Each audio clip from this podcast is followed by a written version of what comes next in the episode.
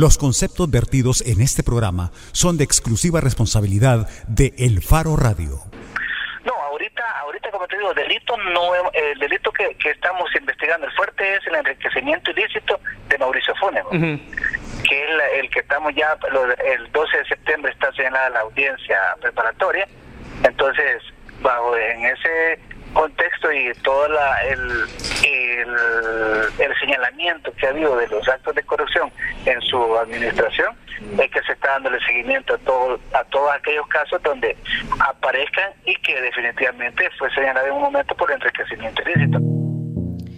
Bueno, bienvenidos a El Faro Radio. Lo que estábamos escuchando es una grabación del fiscal eh, anticorrupción Andrés Amaya. Y básicamente lo que nos está explicando es un poco sobre los allanamientos que ocurrieron ayer por la tarde fueron allanamientos a propiedades de Miguel Menéndez, Mecafé, y también eh, un allanamiento a la oficina del exministro de Agricultura, Pablo Ochoa.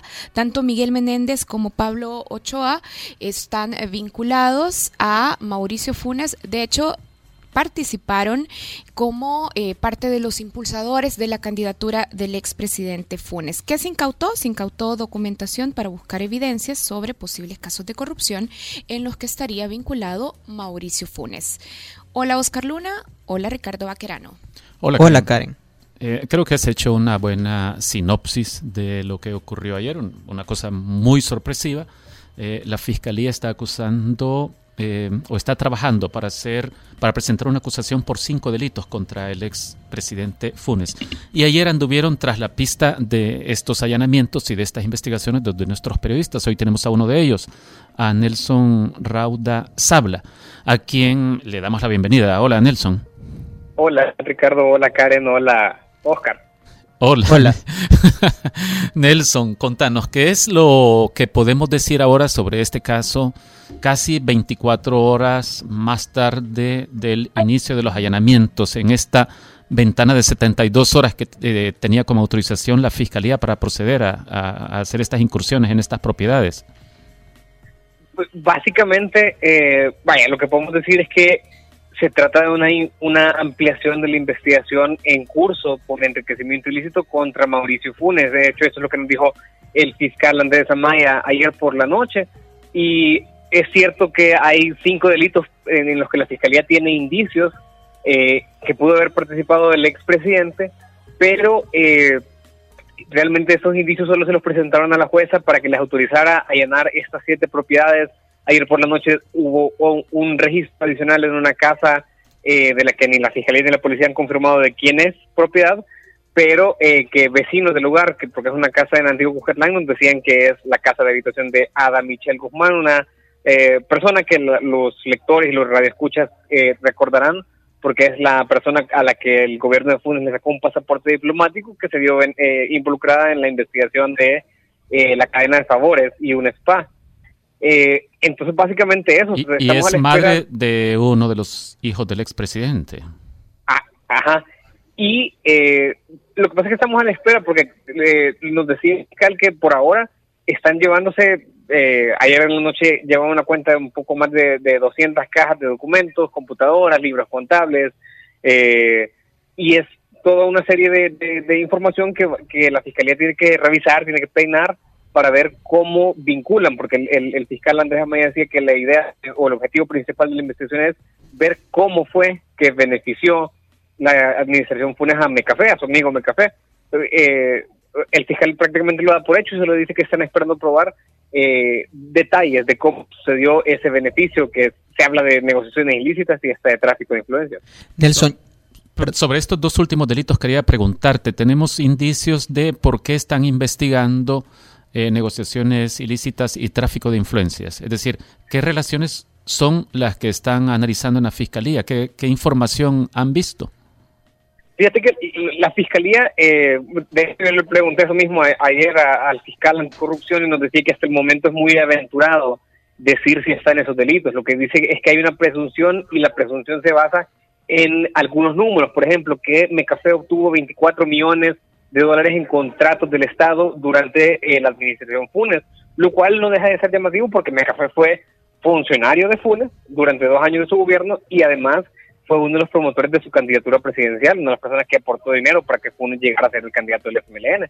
Entonces, eh, por ejemplo, hay una nota del Faro en la que se, registra cómo eh, Mecafé ganó 14.3 millones en los primeros cuatro años sobre un contrato de, seguridad del Estado. O sea, el, casi la mitad pues de los contratos de seguridad del Estado iban para Mecafé. Entonces, el fiscal Amaya lo que decía es, no, no daba detalles sobre en qué consistió el peculado o el tráfico, pero dice que tiene establecido un incremento patrimonial no justificado y eh, que es el delito base por el que nos, eh, por el que van detrás y que creen que pueden haber otros y que es lo que están intentando probar con todos estos allanamientos. Nelson, no sé si te voy a meter gol con esta pregunta, pero es la, pero es la pregunta que circulaba ayer por redes sociales como por siete horas y es ¿qué tan sólido crees que tiene el caso la fiscalía? o como para mantener y llevar a juicio a Funes y, y, y, que termine como tengan que terminar, o esto es puro show? Mm, yo yo no sé, pero yo, yo, yo dudaría mucho de la versión de que es puro show. O sea, yo no, no, quisiera comprarle eh, la defensa a Funes o, comprar el argumento porque eh, de hecho estamos acostumbrados a que cada vez que los funcionarios son investigados digan que es show, que es pantalla, que es fachada. Pero yo no creo que todo esto eh, sea fachada y sea, sea show. Ah, el, hay un hecho objetivo y es que el, Funes el 12 de septiembre, o sea, en menos de un mes, tiene que ir a su primera audiencia, la audiencia preparatoria, acusado de enriquecimiento ilícito. Se hablaba en un primer momento de como 700 mil dólares no justificados. Entonces, eh, creo que no se puede responder esa pregunta ahorita, si el caso está sólido, porque primero no hay un requerimiento, ahorita lo único que hay es una orden judicial de, allanamiento de varias propiedades. Sí, Nelson, permíteme retomar a mí la, pregunta esta de Oscar, o ¿por qué? Vaya, lo que vemos es que la fiscalía hace un operativo, pero no va a buscar necesariamente las propiedades a nombre del expresidente Funes, sino que busca la de uno de sus financistas de campaña y contratista del Estado durante su gobierno. Pero además hacen un allanamiento al despacho contable Ochoa Benítez, donde sabemos que eh, se por donde se construyeron algunos de los documentos que a nosotros nos permitieron en el Faro publicar un reportaje que titulamos El presidente Funes, una cadena de favores y un SPA, que lo publicamos en mayo de 2014, donde mencionábamos una serie de relaciones y de, y de créditos bancarios, y de favores desde utilizando recursos del Estado. Y que estoy pensando que nuestra mega Yancy Núñez lo está posteando en este momento y ahí también hay una telaraña de relaciones para que usted vea cómo Funes eh, llegaba tanto a Mecafé como a este despacho contable. Sí, y a propósito de allanamientos de este tipo, lo que yo recuerdo es cuán importante fue el allanamiento que hizo el Ministerio Público, la Fiscalía de Guatemala a las propiedades de Roxana Valdetti, la vicepresidenta, la ex vicepresidenta, para lograr incriminarla, para lograr acusarla. Encontraron mucha documentación valiosa para montar el caso contra ella, así que hay que esperar. A lo mejor, como dice Nelson, esto quizás no sea un montaje, no sea puro show. Nelson, yo más bien eh, te quería pedir si nos ayudas a clarificar el proceso que se está siguiendo. Ya decías, y creo que es un dato importante, que no hay requerimiento fiscal, sino lo que hay es una orden de la juez autorizando el allanamiento de estas propiedades, ¿verdad? Ajá, ajá. ¿Qué es una audiencia preparatoria? Eso es, es, parte del proceso, el proceso civil que se sigue contra Funes como enriquecimiento ilícito, eh, yo vagamente lo podría comparar a una audiencia preliminar en la que ya se empiezan a, a, vertir algunos de los argumentos de, de acusadores y, de prueba. Digamos que esto es una investigación relacionada porque lo que la fiscalía está, eh, o sea, digamos que la novedad de lo de ayer es ya que se habla de un proceso penal contra Funes. Contra Funes lo que existe ahorita es un proceso civil. La diferencia para que, que, las personas nos puedan eh, seguir es que el civil no puede terminar en, cárcel para Funes, el penal sí. Mira, y, el fiscal Andrés Amaya, de quien también escuchábamos el audio al principio del programa, ayer entre las declaraciones que daba a los medios de comunicación decía que el propósito justamente de ir a las propiedades, incautar documentos, era tratar de buscar evidencias. Con esas evidencias se prepara, entiendo, entonces un requerimiento fiscal que puede llevar al proceso penal. Correcto. Y eh, solo para también retomar un poco lo que decía Saúl, eh, Ochoa Benítez, eh, lo que está buscando la fiscalía ahí es compraventas. Es, es decir, el fiscal hablaba de, que ese despacho fue utilizado para hacer compraventas de inmuebles. Le preguntamos si estaban investigando en específico el terreno eh, en la colonia Maquilisguat, eh, porque el que aparece en la cadena de favores, donde estaba supuestamente el spa, pero nos dijo que no podía eh, decir eso en este momento. Pero el fiscal decía que están investigando básicamente a todas las personas que hayan tenido relaciones eh, comerciales con Mauricio Funes y eh, también retomando un poco lo que decía, eh, no sé si Ricardo u Oscar, es que ¿por qué no están investigando propiedades de Funes? Pues el fiscal Amaya decía que no, no han encontrado propiedades a nombre de él y nos revelaba que es lo que están buscando y que esperan hallar en este proceso es testaferros, es decir, personas que les prestaron nombre a Funes para poner propiedades porque definitivamente los quisieran entrevistar, según nos contaba el fiscal Amaya. Ok, bueno, muchas gracias Nelson. Eh, te prometo que la otra semana regresas al programa aunque Karen no quiera que estés aquí, como te lo he expresado varias veces. Volverás del exilio. Sí, no, yo estoy dolido de eso. Gracias Nelson. Salud. Bueno. Y han pasado varias cosas en este paísito, ¿vea? Lo otro es, bueno, nos despedimos el programa pasado con la noticia de que eh, la Corte Suprema de Justicia había decidido un no a la extradición, pero es un no con matices Sí, porque la información que circuló originalmente es que en general la Corte Suprema de Justicia, por unanimidad, los 15 magistrados habían decidido eh, denegar la extradición pedida por España contra los militares acusados por el asesinato de los sacerdotes jesuitas. Pero no, en realidad la Corte solo resolvió el caso del coronel Benavides, que es el militar de más alto rango de los capturados, de los condenados también en 1992. Eh, y dispusieron los magistrados esto ya solo con 11 votos, que el caso del coronel Benavides vuelve a como estaba antes de la existencia de la ley de amnistía. Es decir, cuando se emitió la ley de amnistía, el coronel Benavides había cumplido 14 meses de los 30 años de prisión a que fue sentenciado. Así que le restan 28 años con 10 meses. En teoría, por lo tanto, debería seguir cumpliendo esa condena que eh, se extinguió con la ley de amnistía, pero como ahora la ley de amnistía ya no existe en el sistema jurídico salvadoreño, tiene que ir a pagar esos 28 años con 10 meses que le restan. Pero recordemos, el caso cuando se emitió la ley de amnistía ya estaba en apelación en una Cámara.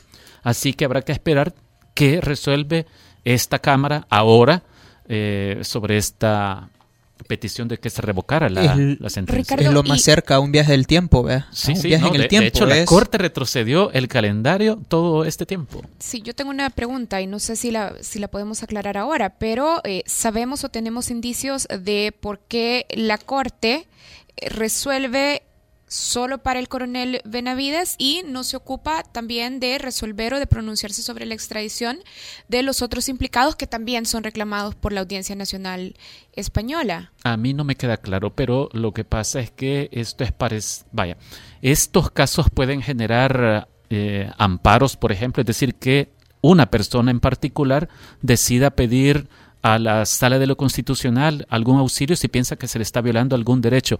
A mí me parece muy, muy lógico que lo hagan, pero hemos visto incluso a la sala de lo constitucional hablar de economía procesal y de juntar distintos casos, eh, sobre todo en materia de, de, impunidad por violaciones a derechos humanos, por ejemplo, pero, pero la verdad es que no, y tenemos un problema, que la Corte Suprema ha decidido ni siquiera emitir un comunicado sobre estas resoluciones del martes. Posiblemente hoy haya algo más, den otro paso.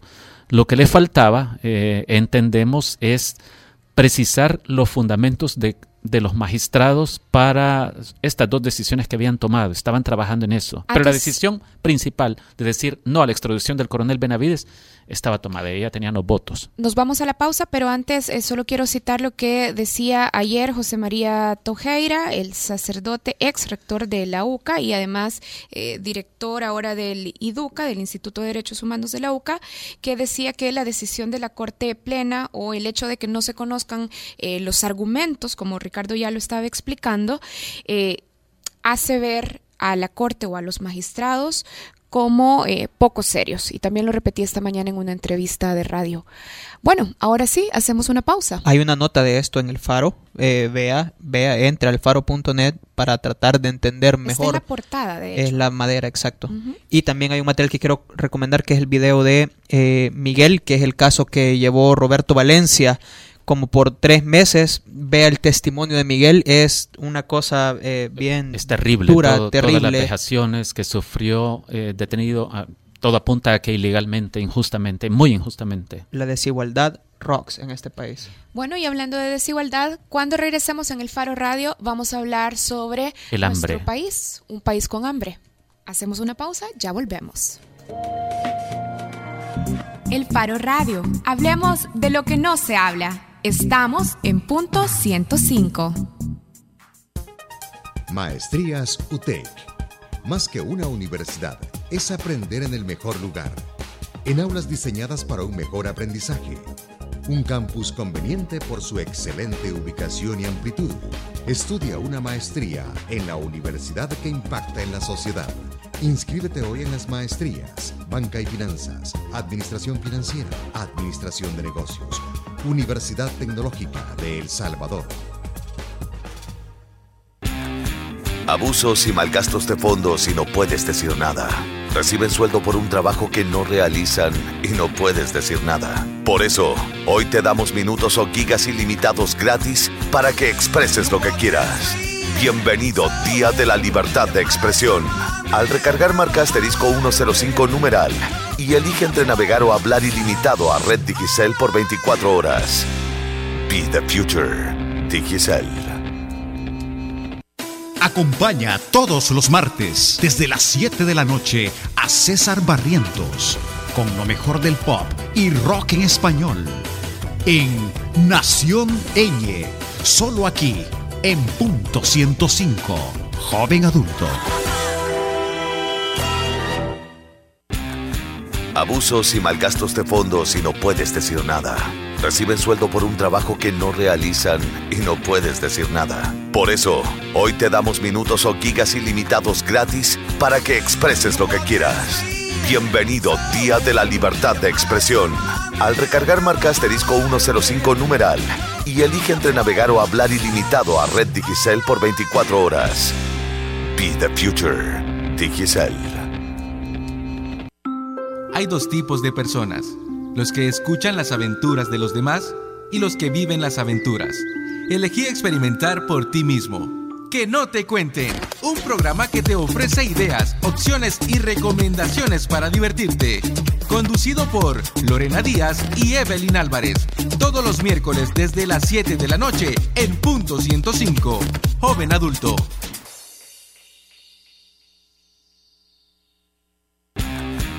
Abusos y malgastos de fondos y no puedes decir nada. Reciben sueldo por un trabajo que no realizan y no puedes decir nada. Por eso, hoy te damos minutos o gigas ilimitados gratis para que expreses lo que quieras. Bienvenido Día de la Libertad de Expresión. Al recargar marca asterisco 105 numeral y elige entre navegar o hablar ilimitado a Red Digicel por 24 horas. Be the future. Digicel. La portada en el Faro Radio. Estamos de regreso en el Faro Radio. Recuerden que si ustedes quieren participar en el programa, tienen varias vías para hacerlo. Nos pueden llamar a nuestro número en cabina 2209-2887 o también pueden participar a través de redes sociales. Pueden escribirnos a través de las cuentas del Faro en Facebook o en Twitter o a la cuenta de El Faro Radio en Twitter. Lo decíamos antes de irnos a la pausa, ahora en la portada queremos conversar sobre el hambre y queremos hablar sobre los efectos del hambre en algunas poblaciones, eh, particularmente en las poblaciones de agricultores y campesinos en nuestro país. Y es que en medio de las habituales noticias sobre política, inseguridad social, corrupción, de verdad eh, nosotros creemos que es muy importante que no quitemos la vista sobre temas que causan graves crisis en nuestro país, como el tema del hambre. Y para hablar sobre ese tema, hoy nos acompaña Nils Grede, él es director del Programa Mundial de Alimentos en El Salvador. Gracias Nils por acompañarnos. Bienvenido al Faro Radio. Gracias por invitarme. Muy buenas tardes. Buenas tardes. Nils, eh, el fenómeno del hambre sabemos que, que existe en el mundo, pero quizás muchas veces uno tiene como la imagen de que este es un problema, un fenómeno de índole bíblica o casi extraído de relatos eh, de ficción, de cuentos, pero sabemos que existe. Y en El Salvador hay hambre. Pues eh, primero mm, quisiera decir que cuando uno habla de hambre hay probablemente varios tipos de hambre de los cuales podemos hablar. Hay un hambre que es lo que normalmente entendemos cuando usamos esta palabra, que alguien eh, en la noche se va a acostar y, no ha comido, tiene, tiene hambre, quisiera comer, pero no tiene los medios para hacerlo. ¿no? Esta es una hambre aguda que muchas veces hoy, hoy en día se da, un país, se da en países muy pobres o se da eh, después de grandes emergencias, una erupción de volcán, un temblor, un, terremoto, eh, inundaciones, eh, y lo vemos muchas veces en la televisión. Eh, también está el tipo de hambre que afecta más a, El Salvador y a otros países latinoamericanos eh, y, de manera más permanente, que es en los quintiles más pobres de la población.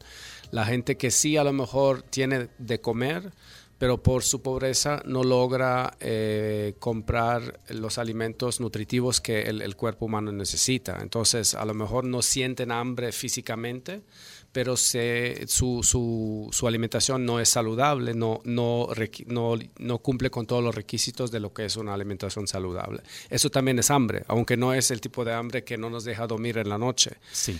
Y ese hambre, esa hambre tiene consecuencias eh, a mediano y largo plazo. Eh, la, alimentación es muy importante para el sistema inmunológico y para la salud. Entonces, si yo durante meses y meses no eh, como como debería, una dieta balanceada, equilibrada, que incluya frutas, verduras, proteínas, animales, entonces productos también que son caros, entonces mi sistema inmunológico se, se debilita y, me hago mucho más susceptible a enfermarme. Y una vez que uno entra en este ciclo, círculo vicioso entre hambre y, enfermedad, es muy difícil salir de esto. Has mencionado dos tipos de hambre. ¿Nos quedamos ahí o hay una tercera que eh, Hay una tercera que se, llama, la hambre oculta, el hambre oculta. ¿Que esa, ¿Cuál es? Que es, eh, está vinculado con la segunda. Eh, es, em, se dice que dos mil millones de personas en el mundo, o sea, uno de cada tres está padeciendo de este tipo de, de este tipo de hambre, que es la falta de micronutrientes. O sea, tiene que ver otra vez con eh, una dieta no adecuada que no incluya eh, todos los productos, todos los nutrientes necesarios. Y eso afecta eh, muchas veces a los pobres, pero también muchas veces por falta de educación o por cultura a gente que sí se podría permitir de comprar estos alimentos, pero no lo hace. Ya, creo que al final entonces queda clara la diferencia entre la segunda y la tercera categoría, pero vos dijiste una palabra que, o usaste una terminología que me parece clave para diferenciar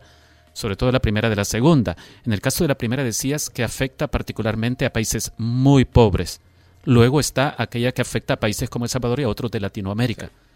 Muy desiguales. ¿O qué? Sí, la, la, primera afecta a países muy pobres o eh, en emergencias por un periodo breve puede también afectar a un, país, a un país de renta media como lo es El Salvador. Si mañana tenemos aquí un terremoto, no va a ser fácil eh, en la brevedad de, satisfacer todas las necesidades. Sí, hambre aguda. Sí, exacto. Sí. Y, pero en el caso de El Salvador, entonces el hambre que tenemos tiene que ver más con problema de desigualdad, no con que este sea un país muy pobre, porque no lo es. Con iniquidad y con pobreza, sí. Ahora, Estamos también en los últimos años cada vez eh, sintiendo más los efectos del cambio climático y tenemos cada vez episodios más graves de sequía, sobre todo en las zonas agrícolas para nuestro país. Nils, este factor cambio climático, periodos de sequía cada vez más intensos, sí podría poner a este país y a los sectores más vulnerables entonces en una condición de hambre física también. Eh, pues primero, eh, sí eh, vivimos en los últimos cuatro años tres sequías. O sea, es obvio que las sequías ya no son una cada diez años, una cada siete años, ya es un fenómeno muy regular. yo muchas veces digo, ya es la nueva normalidad.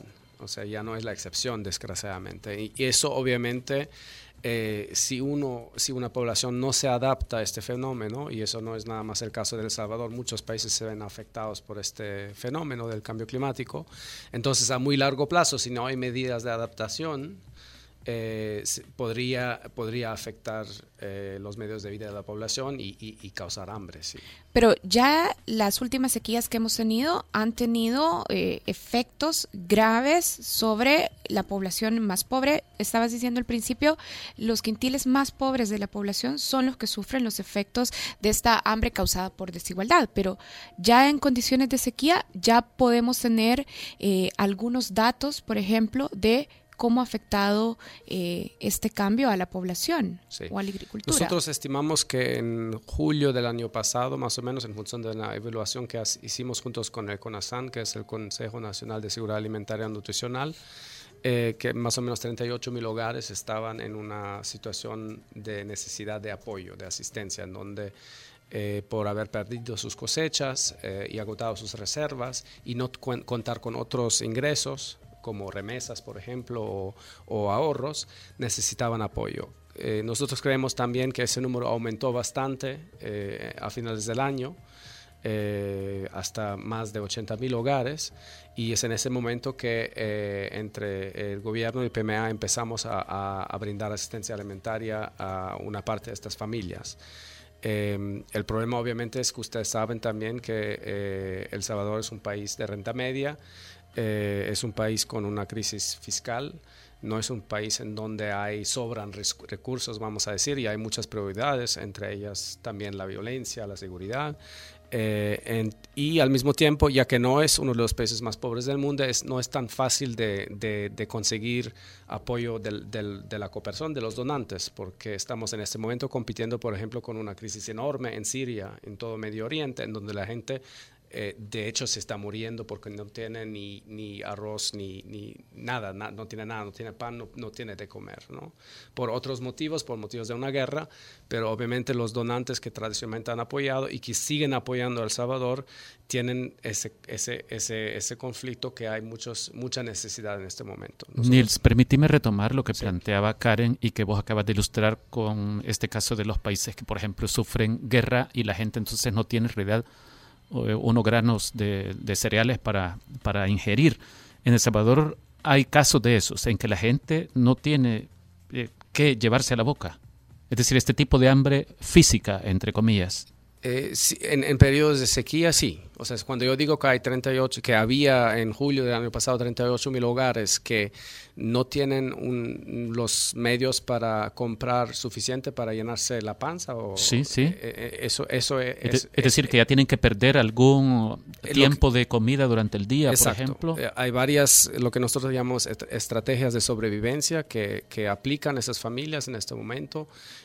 Mm, hay algunas que son leves como prestar eh, alimentos, eh, prestar dinero, eh, trabajar a cambio de alimento en vez de un sueldo, em, vender activos, o sea, lo que nosotros llamamos activos son cosas que están en la casa. Hay activos que no son productivos. La televisión, por ejemplo, no va a afectar, a lo, sí afecta la calidad de vida, pero no va a afectar la capacidad productiva de la familia. Pero si un agricultor se pone a vender sus herramientas, eh, sus animales reproductivos hembras eh, que le sirven para producir eh, o su tierra, entonces esa sequía deja no nada más un impacto en ese momento, pero también lo afecta para varios años, porque ya no va a tener la tierra ni las herramientas. Solo quiero cerrar ese punto entonces. Y cuando vos hablabas de que al final de año ustedes estiman que se amplió hasta 80 mil, estas 80 mil hogares también eran hogares que no tenían donde tenían déficit de alimentos para llevarse a la boca.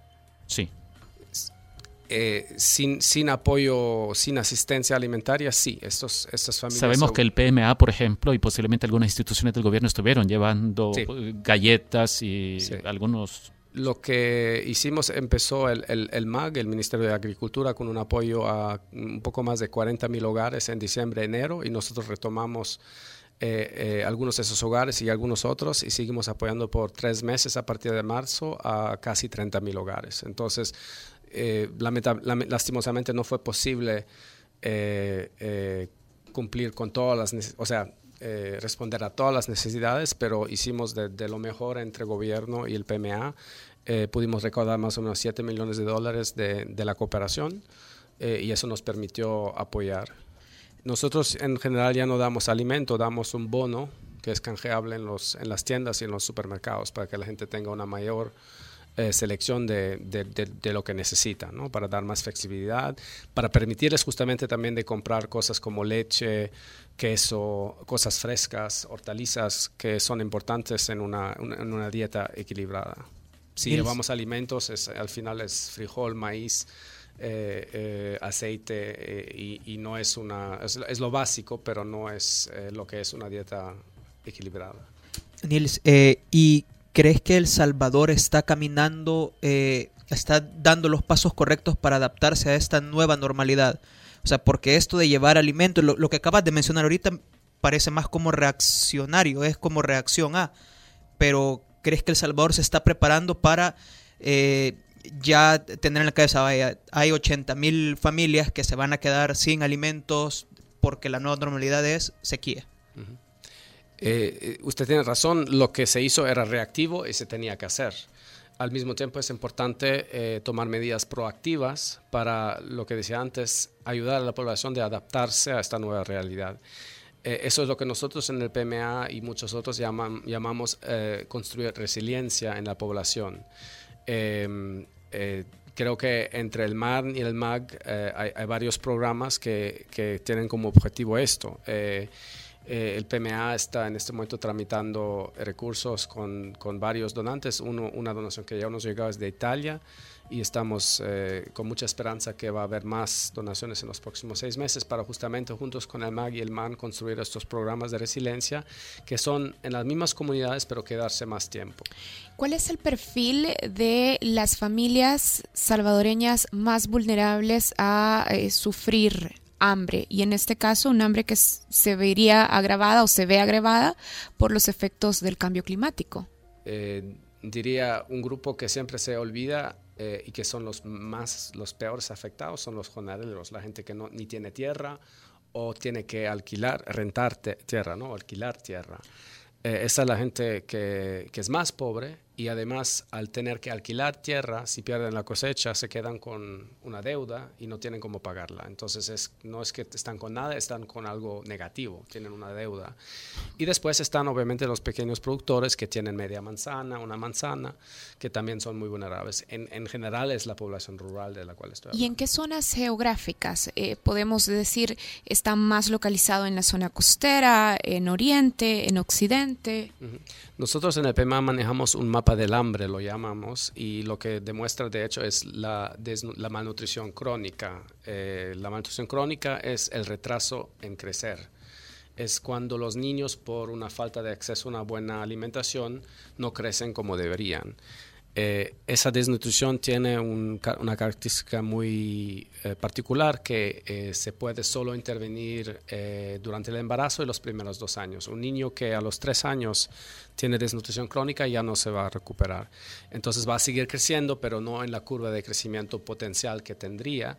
Usted podría decir, ¿qué importa el crecimiento? Yo también soy el más chaparro de mis hermanos, pero de hecho eso representa también el desarrollo cerebral y cognitivo y hay muchas, muchos estudios que muestran que estos niños se desempeñan peor en la escuela, logran después trabajos muy manuales, mal pagados, que se quedan en el sector informal y todo esto. Entonces les, les robamos un poco las oportunidades que la vida les podría, les podría brindar. En El Salvador, este mapa del hambre muestra cuatro zonas. El, el, dato a nivel país es 14%. 14% de los niños de menos de 5 años están con este fenómeno de retraso de talla. Eso mejoró de un 19% en el 2007 a un 14% eh, en el 2014 pero hay zonas en donde llegamos a 30 o 40%. Siempre es más alto este dato en el, campo y las zonas, las cuatro zonas problemáticas en donde llegamos a 30 o más por ciento de desnutrición crónica, o sea, casi una de, uno de cada tres niños, son Chalatenango y Morazán. Eh, la zona, una zona eh, cafetalera en occidente alrededor de Tacuba y una zona al sur de San Salvador. Creo que las primeras tres se entienden bastante fácilmente. Ha, habido mucha exclusión. Eh, Morazán y Chalatenango estaban, han sido muy afectadas por eh, la guerra civil eh, y, no es una exclusión que se, que se corrige fácilmente y rápidamente. La zona cafetelera tampoco sorprende. porque ahí justamente viven muchos de estos colonos que no tienen tierra, que, que Además, yo no he mencionado la roya, que por la, la roya del café han perdido su, fuente de ingreso y no tienen tierra y otras alternativas. La única zona que es un poco sorprendente es esta zona al sur de San Salvador. Esas son las cuatro zonas más, más afectadas. Nils, has comenzado a soltar algunos datos que sugieren esto. Y, y más allá de aceptar que eh, las sequías y las consecuencias del cambio climático están impactando ya en este país y deberíamos tomarlos como una nueva normalidad. Pero entonces la situación del hambre en El Salvador se está agravando más.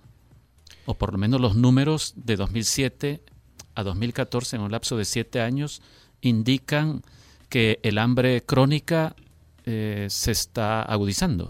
No, la desnutrición crónica eh, mejoró del 19 al, al 14%. Ah, fue del 19 al 14. Al 14, del 2007 ah, bueno, al 2014. Sí.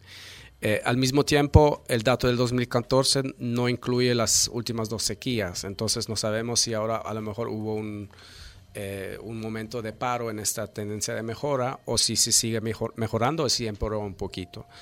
Eh, nosotros en uno de los proyectos eh, que trabajamos con varias agencias de Naciones Unidas, eh, UNICEF, nuestra agencia hermana, hizo una eh, búsqueda de, eh, intentó de, de medir 15.000 niños y para detectar casos de desnutrición aguda y encontraron más o menos un 5%. Y eso fue en los tres departamentos de Oriente, Morazán, San Miguel y Usulután. Eh, en esa encuesta nacional de salud la desnutrición aguda era un 2%. O sea, parecería indicar que mientras sí los indicadores han mejorado bastante en la última década, en los últimos dos años por las dos sequías probablemente ha habido un deterioro en algunos de los indicadores. ¿Cuál es el factor común que nos permite... Eh, poner en un mismo hilo a Chalatenango, a Morazán, a Tacuba y alguna parte de San Salvador que mencionabas zona antes. Sur a la zona sur. Sí, hacia la libertad en esa sí, dirección. Hay, hay, hay, un factor común. Yo te, como le di, les dije, no entiendo muy bien esta zona al sur de San Salvador. Eh, para las demás zonas, para mí es la, la, inequidad, la exclusión. O sea, son gente que sí. no tienen, eh, son pobres, no tienen medios de vida, por lo tanto tienen menos acceso a servicios, eh, menos educación. Es un poco un círculo vicioso. Sabemos que el, los padres influyen mucho en los niños, ¿no? Entonces, si tú naces en un hogar en donde hay poca, pocas oportunidades y pocos recursos, es más, muy probable que tú te quedas en esta pobreza. O sea, tus, tus, tu, tus oportunidades de salir de esta pobreza son mucho menores. Solo antes de ir a la pausa, en el caso del sur de San Salvador, ¿estamos hablando del sur del municipio de San Salvador o del departamento de San Salvador? No, no, no, no, no de la ciudad, eh, entre San Salvador y la costa. Ah, ya. Okay. Entonces, por eso digo, es, es, más bien, son zonas de la libertad en gran parte. Bien, tenemos que hacer una pausa. Estamos conversando y vamos a volver también con él. Nils Grede, director del Programa Mundial de Alimentos en El Salvador. Ya volvemos. El Faro Radio. Hablemos de lo que no se habla. Estamos en punto 105. Maestrías UTEC. Más que una universidad, es aprender en el mejor lugar. En aulas diseñadas para un mejor aprendizaje. Un campus conveniente por su excelente ubicación y amplitud. Estudia una maestría en la universidad que impacta en la sociedad. Inscríbete hoy en las maestrías, Banca y Finanzas, Administración Financiera, Administración de Negocios, Universidad Tecnológica de El Salvador.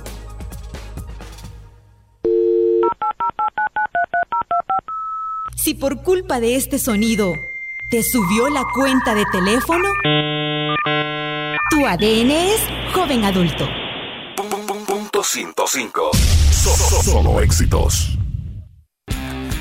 Abusos y malgastos de fondos y no puedes decir nada. Reciben sueldo por un trabajo que no realizan y no puedes decir nada. Por eso, hoy te damos minutos o gigas ilimitados gratis para que expreses lo que quieras. Bienvenido Día de la Libertad de Expresión. Al recargar marca asterisco 105 numeral y elige entre navegar o hablar ilimitado a Red Digicel por 24 horas. Be the future. Digicel. Todos los sábados, agrégale un plus a tu fin de semana y disfruta de los tracks del momento. Evelyn Álvarez te los presenta todos. Del 20 al 1 en Plus 20, el conteo musical de la semana con los éxitos favoritos. Plus 20, Todos los sábados de 10 de la mañana a 12 del mediodía por punto 105. Abusos y malgastos de fondos y no puedes decir nada. Reciben sueldo por un trabajo que no realizan y no puedes decir nada. Por eso, hoy te damos minutos o gigas ilimitados gratis para que expreses lo que quieras. Bienvenido Día de la Libertad de Expresión. Al recargar marca asterisco 105 numeral y elige entre navegar o hablar ilimitado a Red Digicel por 24 horas. Be the future. Digicel. Al cierre es noticias, reportes de tráfico, entrevistas, música, salud, tecnología y más. Al cierre, tu revista informativa de la tarde. Escúchala de lunes a viernes de 5.30 a 7 de la noche en las voces de Marielo Saquino y Mario Pacheco. Solo aquí en punto 105.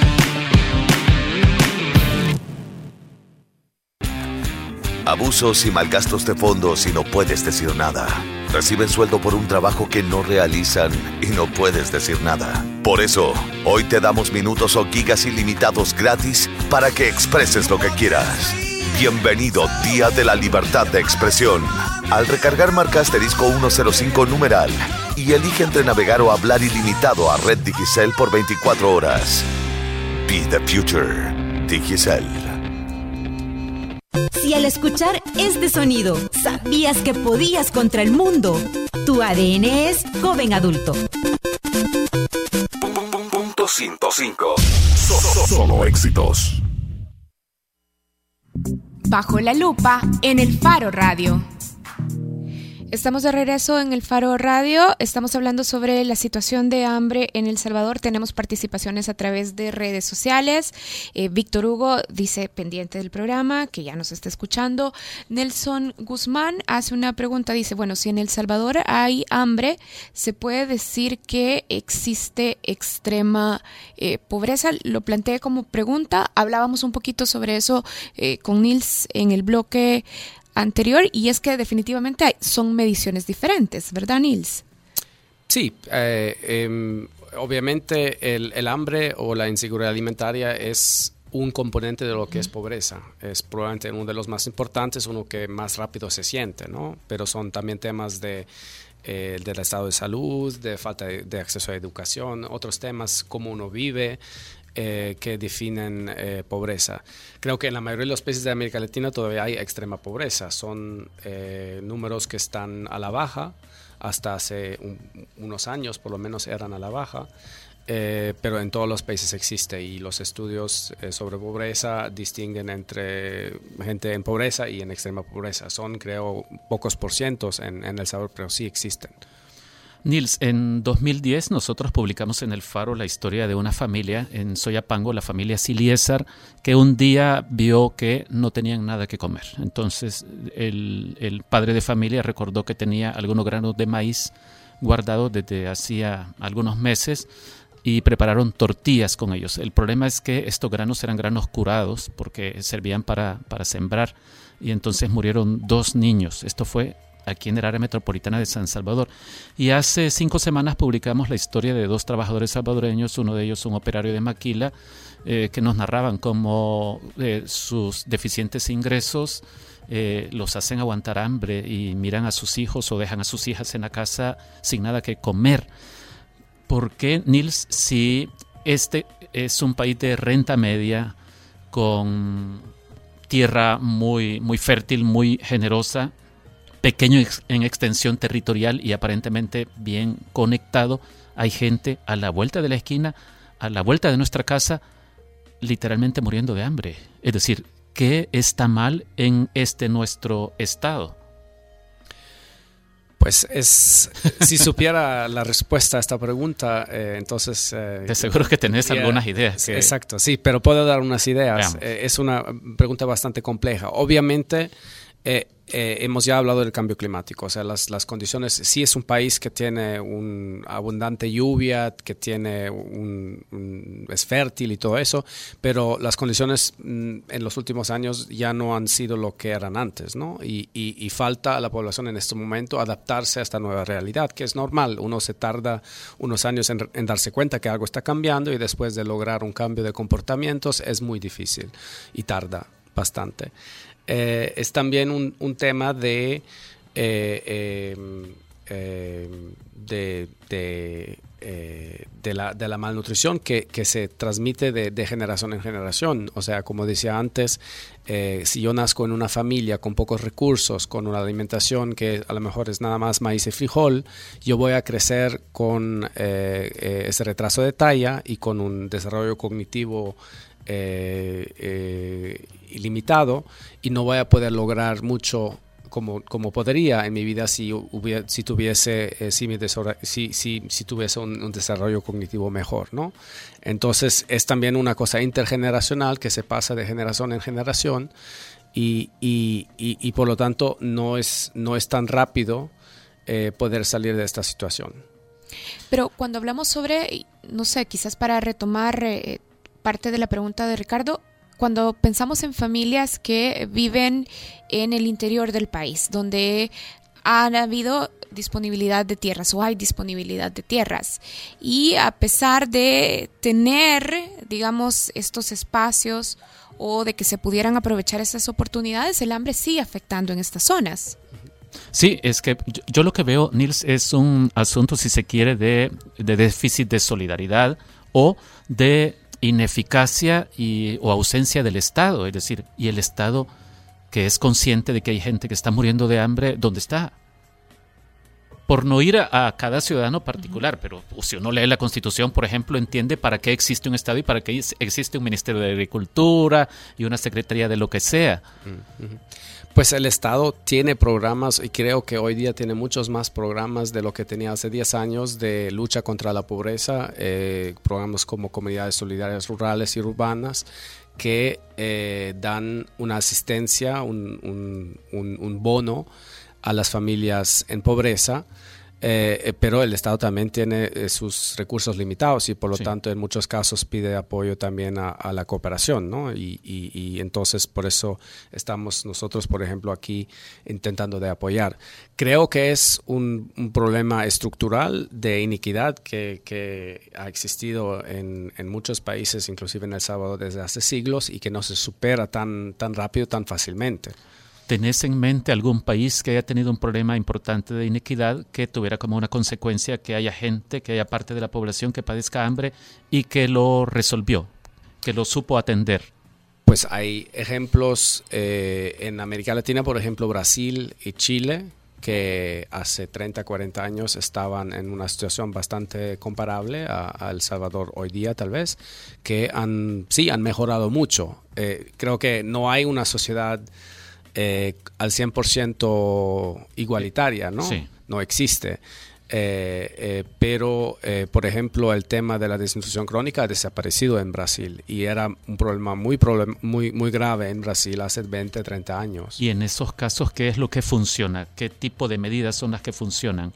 Para los casos de Brasil y Chile, que los tenemos algo cerca. Creo que hay, hay, que hay que invertir en el campo o sea, hay que eh, trabajar. O sea, el problema es que muchas veces las poblaciones más afectadas son las que viven en el campo, de sus propias tierras, que por, ende también están más vulnerables al cambio climático, a las, a las, a las sequías, etcétera, eh, y que se encuentran muchas veces con eh, unas prácticas agrícolas bastante tradicionales eh, que no tienen mucho acceso a, las últimas semillas, a fertilizantes, eh, pero tampoco saben cómo proteger el medio ambiente, cómo, cómo conservar su, su tierra, cómo conservar el suelo, cómo eh, hacer que no haya erosión.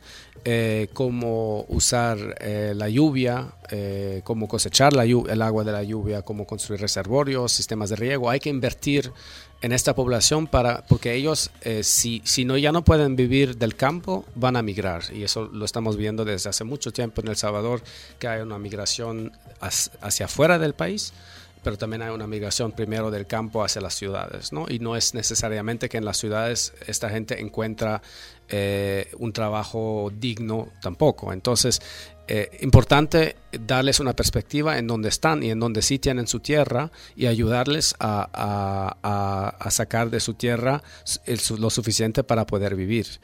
Eh, el Salvador es uno de los países en América Latina y creo que es el país con el, menor presupuesto per cápita para agricultura. Si yo, veo todo lo que es los recursos del Estado, el, presupuesto del Estado, el porcentaje dedicado a la agricultura es el menor en todos los países de América Latina. Eso es una tendencia que se ha empezado a invertir, pero en los años 70 y 80 se cortó mucho lo que se invertía en, el, en la agricultura. Y eso creo que estamos hasta hoy en día pagando un poco el, precio de esto. No hay suficiente capacidad de apoyar a esta población. Son más de 300 mil familias que viven principalmente de sus tierras eh, y, eh, eh, y no hay suficiente capacidad, aunque se hacen muchos esfuerzos para, para dar a estas familias la asistencia técnica que necesitan se dan los, los, paquetes agrícolas que ustedes saben, que se dan casi a toda la población agrícola en el campo, pero lo que creo hace falta es acompañar a esta población, eh, cómo sembrar, cómo, cuáles fertilizantes usar, eh, cuándo sembrar, todas estas cosas, eh, todo lo que es post cosecha, una vez que usted cosecha, cómo usted puede comercializar sus excesos. Y, y es eh, con el presupuesto que con el presupuesto que tiene el MAG en este momento y Senta creo que es difícil eh, lograr un impacto. lograr este este cubrir esta necesidad que, que, existe. Sí hace dos respuestas mencionabas el término malnutrición y eh, en ese momento lo vinculé con esto. La encuesta de hogares de propósitos múltiples en El Salvador desde hace unos años viene reflejando esto que un alimento infaltable en la mesa de los salvadoreños es la bebida gaseosa. Y no sé si esto es un reflejo de un problema cultural, de un problema de educación, y si esto es un factor en que tengamos graves problemas de malnutrición. Sí, la malnutrición es, eh, es la desnutrición, es no tener suficiente de comer o tener una alimentación que no es de una calidad adecuada, pero también es la, es la sobrenutrición, o sea, el sobrepeso y la obesidad. Sí. Y obviamente en El Salvador, como en la mayoría de los países de América Latina, hay un, lo que se llama ahora la doble carga de la malnutrición. Tenemos un problema de crecimiento en los niños que no crecen y no se desarrollan como, se como deberían. Y al mismo tiempo hay inclusive ya en los niños un problema de sobrepeso. Y obviamente en los adultos, más, más eh, cada una de dos mujeres en El Salvador son de sobrepeso. Es un problema que es un poco mayor en las mujeres que en los hombres. Eh, y eso se llama la doble carga tiene que ver con cultura, educación, pero también con pobreza. O sea, ustedes van a ver muchas veces que los índices, eh, por ejemplo, en los países desarrollados, en Estados Unidos, por ejemplo, la obesidad eh, eh, se encuentra también en la gente, se, encuentra también sobre todo en la gente pobre, porque es un tema de educación, de, no de, no, de, no conocer, de no saber y también de hábitos, obviamente, de costumbres que son difíciles de cambiar. Nils, ¿cómo avanzamos o qué deberíamos estar haciendo para que esta situación de hambre no sea mucho peor con los efectos del cambio climático, teniendo en cuenta que eh, hay reconocimiento internacional de que El Salvador y Centroamérica es una de las zonas más vulnerables a la variabilidad climática? Sí, creo que hay que enfocar en estos programas más proactivos, más de largo plazo. Obviamente eso requiere paciencia porque si yo hoy ayudo a la población que está afectada por sequía dándole un bono canjeable en el supermercado, resuelvo el problema por un mes o por dos meses, pero no a largo plazo. ¿no? Entonces, los programas de más largo plazo, que los llamo de resiliencia, tienen que ver con eh, eh, dar un apoyo a las familias rurales para que conserven sus suelos, porque un gran problema es eh, que cada vez los suelos están en peor condición y, rinden menos, eh, que cosechan el agua de la lluvia, que construyan reservorios y que, que instalen sistemas de riego para que dependan un poquito menos eh, de la frecuencia de la lluvia, ¿no? Porque si hay suficiente agua, el problema en este momento es que no sabemos cuándo cae y ya no se adapta o ya no es adecuado para los ciclos tradicionales de cómo sembraba el agricultor salvadoreño. Eh, entonces, estos programas eh, que los estamos desarrollando con los diferentes ministerios duran dos o tres años y nos quedamos en la misma comunidad y estamos enseñando a los, estamos haciendo un plan con cada comunidad, con cada uno de los hogares, cómo vamos a usar el tiempo eh, de ellos para mejorar eh, sus medios de vida. Entonces, ¿Estamos haciendo lo suficiente? ¿Está haciendo el Estado salvadoreño en este tema de construir resiliencia lo suficiente ya? Sobre todo porque en esto que mencionabas, como, vaya, construían reservorios, pero la gente a veces no tiene un dólar para gastar en, en algo. Sí, por eso estos programas son, traen recursos para, para, para esta inversión, ¿no? Inclusive se les paga un incentivo durante tres meses al año porque se requiere mucho del tiempo de estos productores para hacer estos cambios en sus medios de vida vida. Eh, no vamos a traer obreros de afuera para, para, construir el reservorio, se hace con las manos de la propia comunidad y por eso se les da eh, una transferencia que les permite eh, alimentarse durante este tiempo. Yo creo que es difícil decir, uno quiere siempre hacer más. los recursos de la cooperación y del Estado son, están limitados. Entonces, creo que en educación, en salud, en seguridad, en, seguridad alimentaria, todos quisiéramos hacer más, pero la realidad es que los presupuestos de Estado y los presupuestos de la cooperación tienen un cierto límite. Yo creo que eh, llevo casi dos años en el país, he visto un cambio, eh, cuando llegué no se hablaba mucho de este tema, que hay que adaptarse, que hay que tomar en cuenta esta nueva realidad. Eh, estábamos mucho reaccionando. creo que veo una diferencia en el tono, en, en, los temas que se discuten y creo que hay ya una, conciencia que, que, hay que invertir más en esos programas. Entonces sí, yo diría que, que, nos estamos moviendo en la, en la dirección correcta con las limitantes que tenemos, que muchas veces son de recursos. Bueno, se nos acabó el tiempo, pero queremos agradecerle a Nils Grede que nos ha acompañado este día en el Faro Radio. Nils es director del Programa Mundial de Alimentos en El Salvador. Bueno, muchísimas gracias. Muchas gracias a ustedes. Hacemos una pausa. Cuando regresemos, Oscar Luna va a ser la recomendación musical. No, otra vez. No, pero sí, así va a ser. No hay cambio. Esto va a ser invariable. Ya volvemos. El Faro Radio. Hablemos de lo que no se habla. Estamos en punto 105. Si siempre soñaste con ser millonario como Rico MacPato, tu ADN es joven adulto. Chicos malos y también los buenos. Punto 105. Solo éxitos. Abusos y malgastos de fondos y no puedes decir nada. Reciben sueldo por un trabajo que no realizan y no puedes decir nada. Por eso, hoy te damos minutos o gigas ilimitados gratis para que expreses lo que quieras. Bienvenido Día de la Libertad de Expresión. Al recargar marca asterisco 105 numeral y elige entre navegar o hablar ilimitado a Red Digicel por 24 horas. Be the future. Digicel. Inicia tus mañanas con la mezcla perfecta entre información y diversión. De lunes a viernes, de 6 a 8.30 de la mañana, La Puntada con Eduardo Arevalo y Ana Aguilar. Solo aquí, en punto 105, la radio del joven adulto. Es mejor que disfrutes, mejor que te relajes. Estás escuchando La Puntada. Abusos y malgastos de fondos y no puedes decir nada. Reciben sueldo por un trabajo que no realizan y no puedes decir nada. Por eso, hoy te damos minutos o gigas ilimitados gratis para que expreses lo que quieras. Bienvenido Día de la Libertad de Expresión. Al recargar marca asterisco 105 numeral y elige entre navegar o hablar ilimitado a Red Digicel por 24 horas. Be the future. Digicel. Si cuando saliste del cine de ver Terminator 2 te despediste diciendo Hasta la vista, baby. Tu ADN es joven adulto. Punto 105. Solo éxitos. Bueno, y se llegó el momento en que Oscar Luna nos recomienda una canción para cerrar el programa. Propuesta por el Doc Abelar, supongo. Sí, esta supongo que la iba a pedir en algún momento de su vida. Este, en vacaciones creo yo que vi, eh, fui a los conciertos de las dos mejores bandas nacionales de estos momentos.